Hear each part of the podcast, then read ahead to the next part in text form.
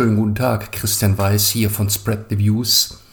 Ich darf Sie ganz herzlich begrüßen zu einem Know-how-Special. Ähm, ich habe mir vorgestellt, dass ich in loser Folge Methodenwissen für das Thema Markteinführung vorstelle, ähm, insbesondere auf Basis von vorliegender Fachliteratur und dazu soll es auch ähm, heute zwei Beispiele geben, darum soll es heute gehen. Ich werde ähm, in den nächsten, äh, in dieser Episode werde ich zwei Fachbücher vorstellen und möchte mich an dieser Stelle schon mal ähm, ganz besonders an den, bei den beiden beteiligten Verlagen bedanken, äh, die das unterstützt haben. Zu den beiden Titeln gehört eine sehr, sehr umfangreiche wissenschaftliche Untersuchung, auf die ich nachher eingehen werde, die in der Tat erklärt, welche Einfluss- und Erfolgsfaktoren wirklich relevant sind für ähm, die Einführung von neuen Produkten sind und auch welche nicht. Ähm, dazu später. Der Titel wird, äh, heißt äh, Markteinführung neuer Produkte, ist von Jutta Kuhn. Den ersten Titel, den ich ähm, vorstellen möchte, der ist von Werner Pepels. Ähm, das Buch heißt Launch, die Produkteinführung und ist erschienen im Berliner Wissenschaftsverlag, 486 hm, Seiten, äh, dritte Auflage und es kostet 43 Euro. Die ISBN werde ich im Beitrag verlinken. Hm, die eine oder der andere unter Ihnen wird ähm, Werner Pepels vielleicht aus ähm, dem Studium kennen. Der hat wirklich eine Unmenge von, von Fachliteratur ähm, veröffentlicht und für, die, für diese Zielgruppe ist auch das, dieses Werk Launch die Produkteinführung. Also das richtet sich insbesondere die an, an Akteure im Bereich Marketing, Marktforschung, Produktmanagement, aber eben auch an, an, an Studierende. Werner Pepels ist selber ähm, Professor ähm, im Bereich Marketing tätig ähm, und als Marketingberater. Ähm, Launch, die Produkteinführung besteht aus 21 ähm, Beiträgen, also 21 ähm, einzelnen Fachartikeln. Werner Pepels ist ähm, Herausgeber, hat aber elf dieser Fachartikel selber verfasst. Ähm, die Themen sind, beschäftigen sich vorrangig mit den Möglichkeiten zur Ideengenerierung, Marktforschung, ähm, Befragungsmethoden, äh, Konzepttests, Innovationsmarketing, Preisfindung. Das ist so, da, da liegen so ein bisschen die Schwerpunkte ähm, bei diesen 21 ähm, äh, Fachartikeln. Ich habe mir mal drei rausgesucht, weil das natürlich den Rahmen sprengen würde, jetzt auf alle 21 Beiträge im Einzelnen einzugehen. Ich habe mich mal ein bisschen beschäftigt mit dem Thema Möglichkeiten zur Ideengenerierung für Neuprodukte. Das ist der erste ähm, Beitrag in dem Buch und der ist auch von Werner Pepels selber.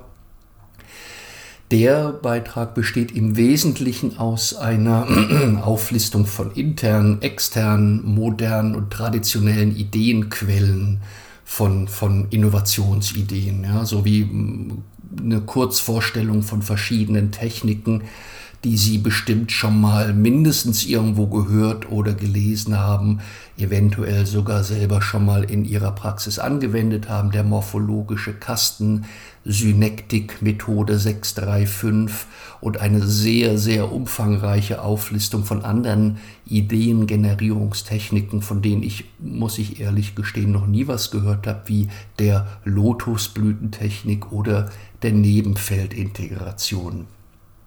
Aus mehr besteht dieser erste Artikel, Möglichkeiten zur Ideengenerierung für neue Produkte auch nicht.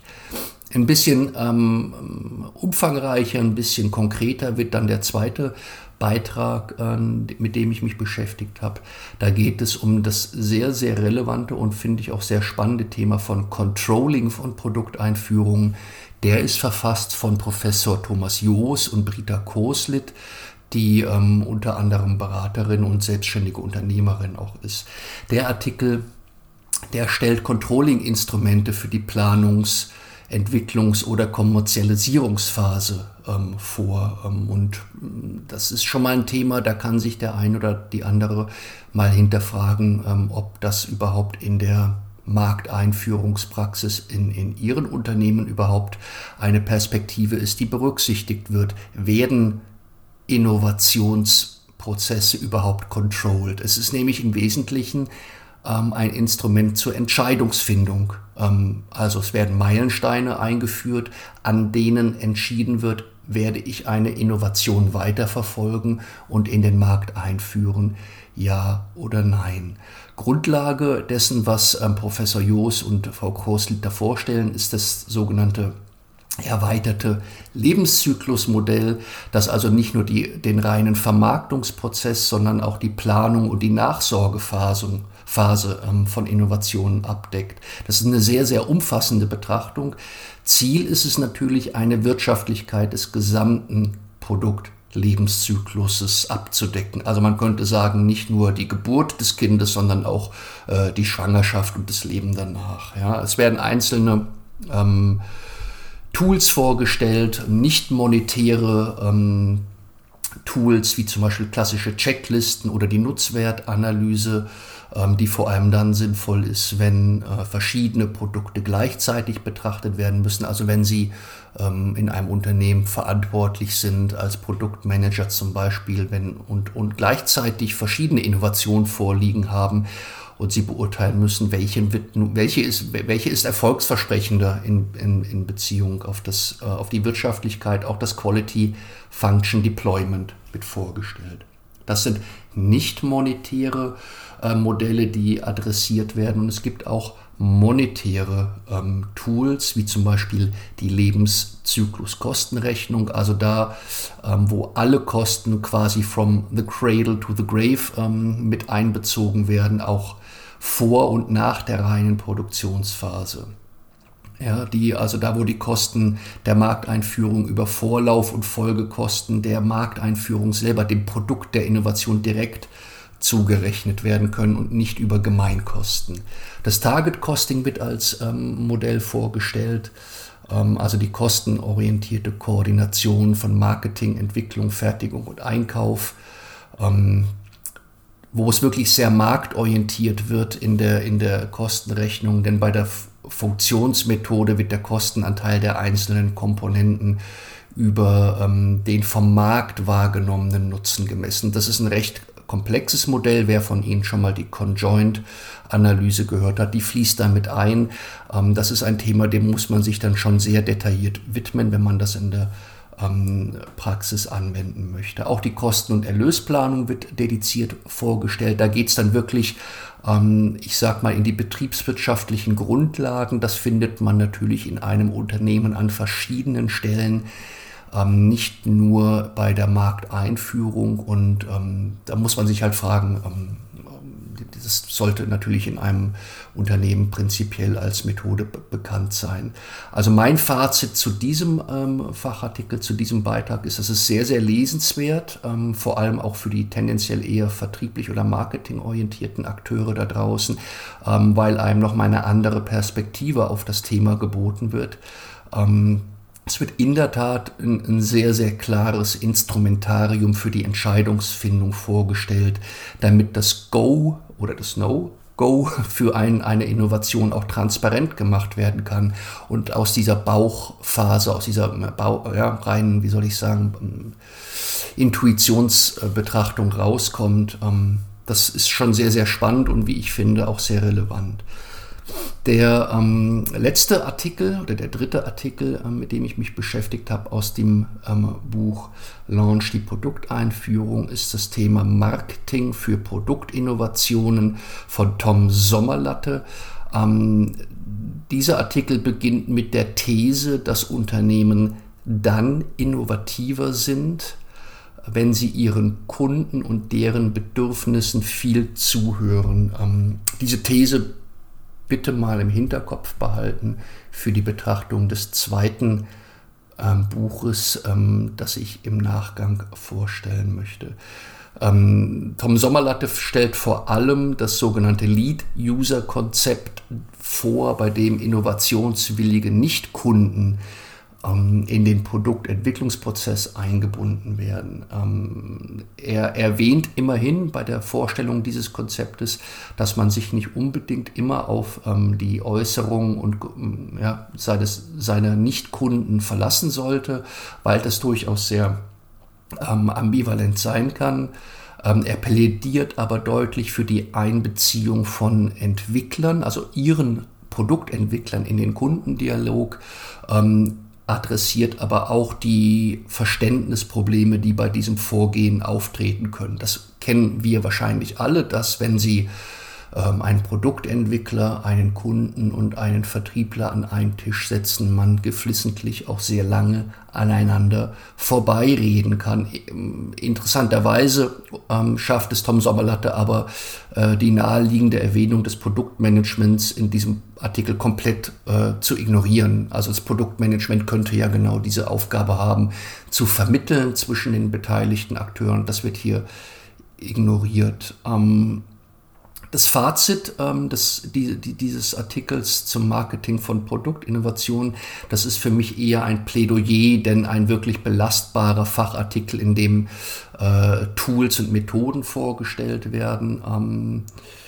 die Botschaft allerdings, äh, dass man ähm, zum Beispiel nicht Kunden in die Entwicklungsphase seiner Kunden mit einbinden sollte, das ist, finde ich, durchaus ein immer noch aktuelle, eine immer noch aktuelle äh, Forderung.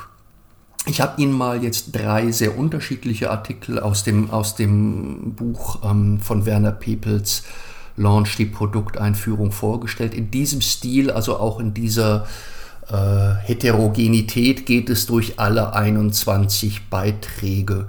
Ähm, also die, die sind sehr unterschiedlich in, in Detailgrad und in Perspektive.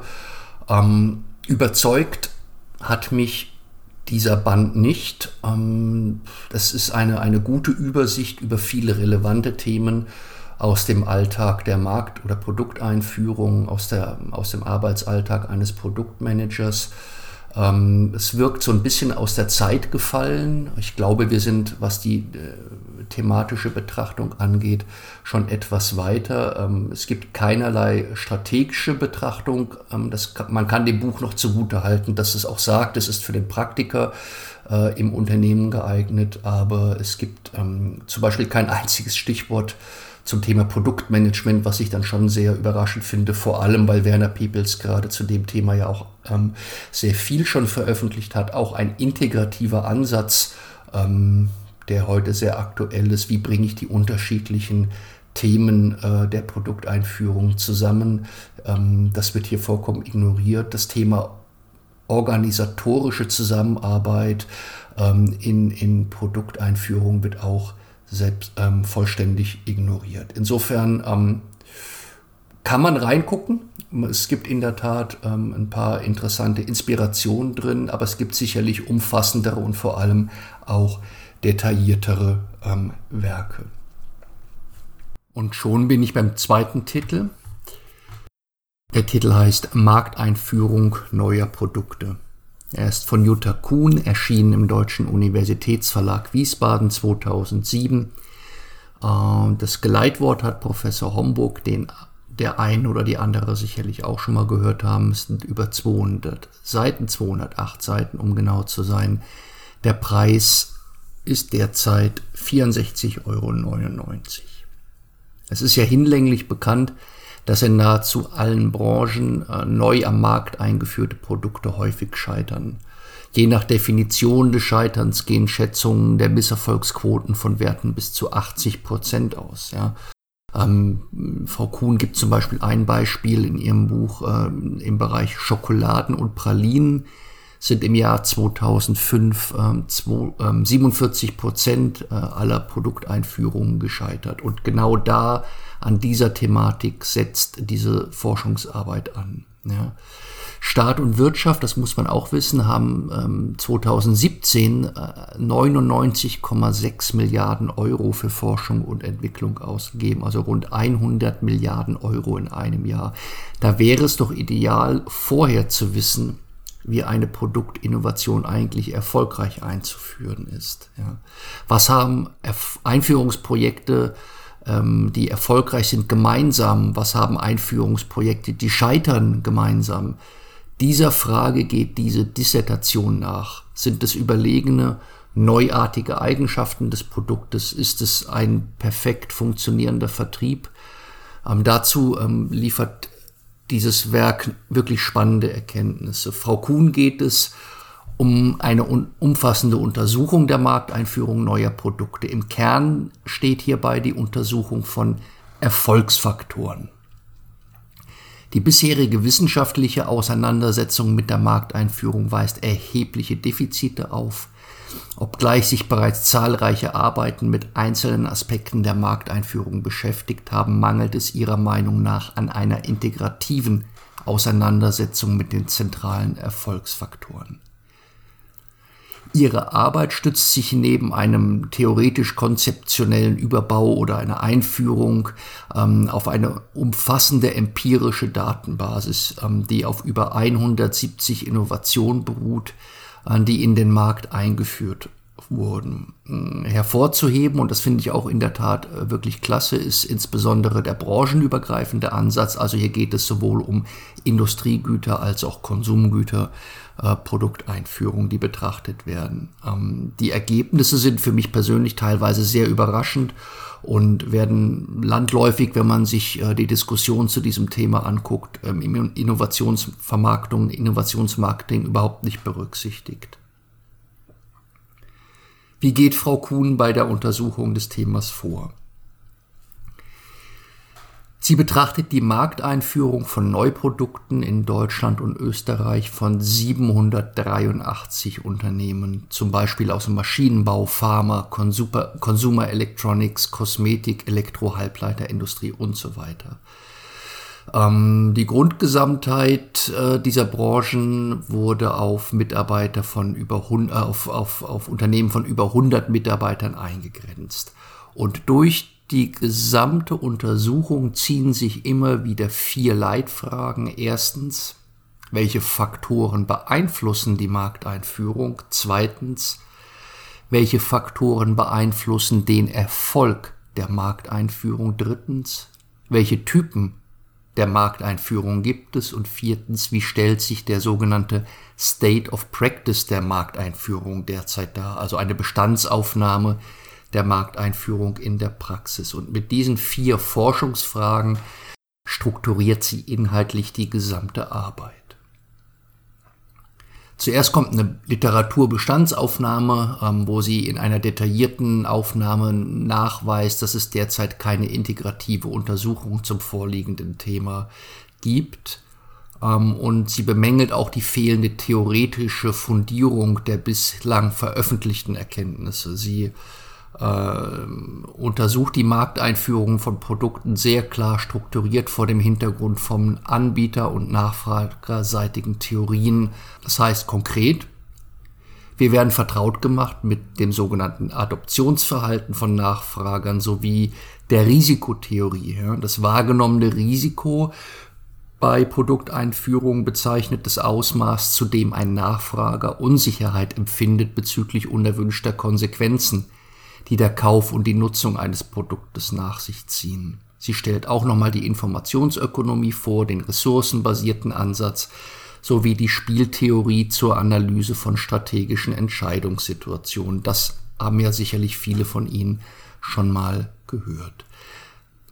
Zu den methodischen Grundlagen mit den statistischen Methoden, also Aufbau und Auswertung der Befragung, soll sich wirklich jeder befassen, der will. Ich will das nicht. Wer Spaß an so Themen wie Cubic Clustering, Criterions, Kovarianz, Strukturanalyse oder Comparative Fit Index hat, der wird hier fündig. Ähm, mich interessiert das nicht vorrangig. Aber wie kann die Vielschichtigkeit des Themas eigentlich abgebildet werden? Jutta Kuhn will ja nicht nachweisen, dass ein bestimmter Faktor, also eine bestimmte Maßnahme einer Produkteinführung erfolgreich oder nicht erfolgreich ist. Sie will ein integratives Bild des Vorgehens zeichnen. Daher baut sie ein sehr komplexes Untersuchungsmodell auf, in dem sie Kategorien wie Produkt- und Markteigenschaften, Gestaltung der Markteinführung, Management der Markteinführung und die Wettbewerbsreaktionen miteinander in Beziehung setzt und auf den festgestellten Erfolg oder Misserfolg der Markteinführung abbildet. jetzt wird's spannend.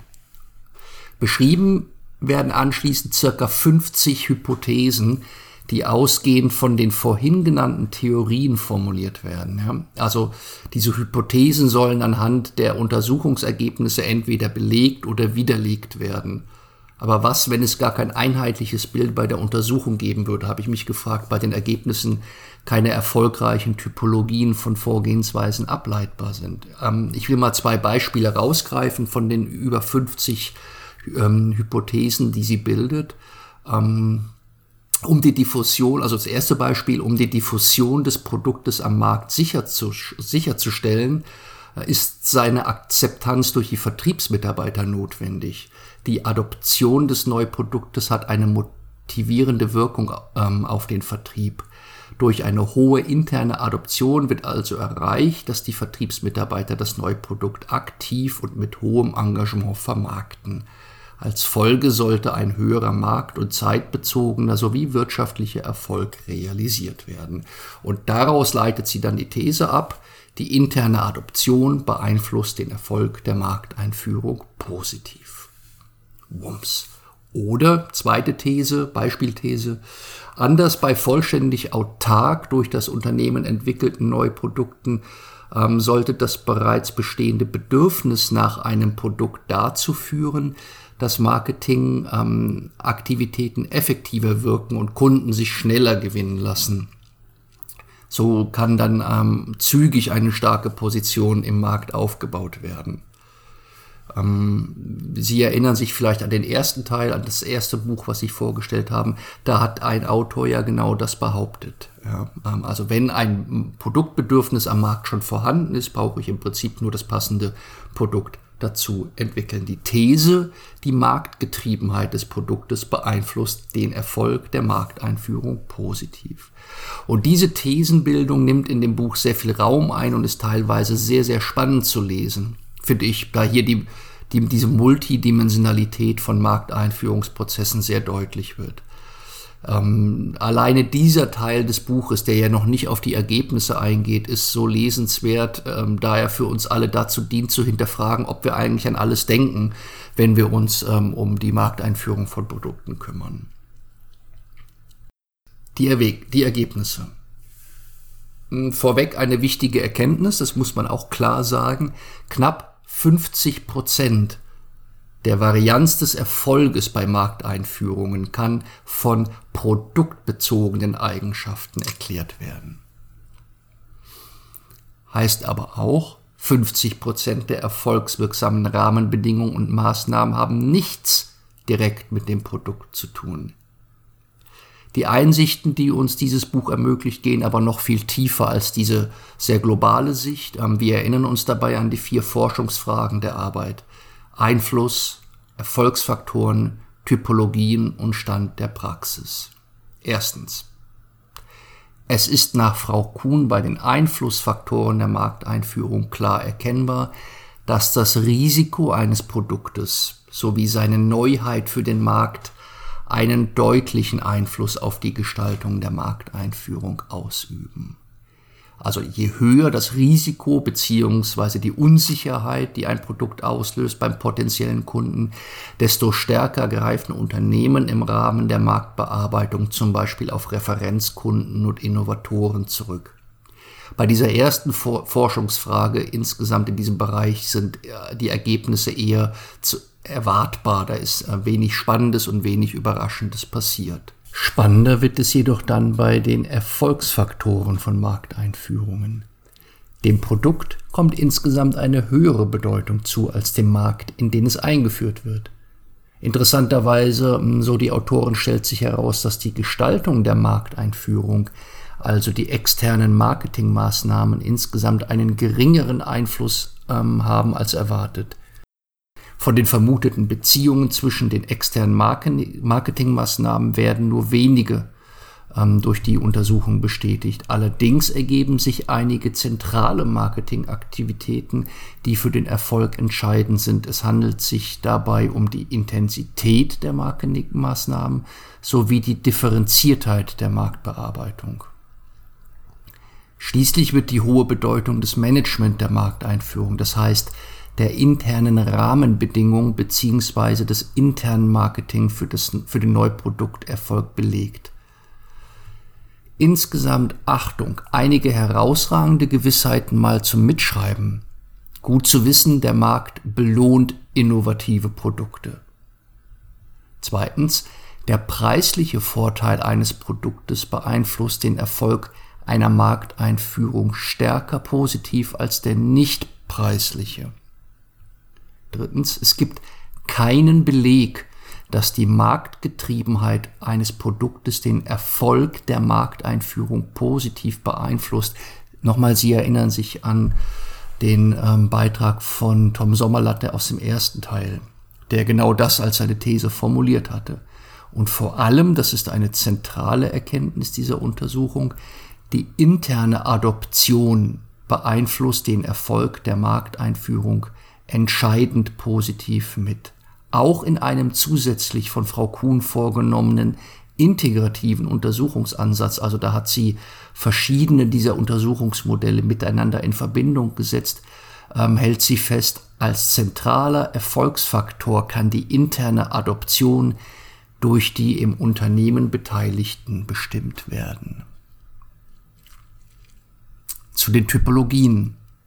Anschließend clustert die Wissenschaftlerin die Ergebnisse, um zu belegen, dass es benennbare und abgrenzbare Typen von Markteinführungen gibt.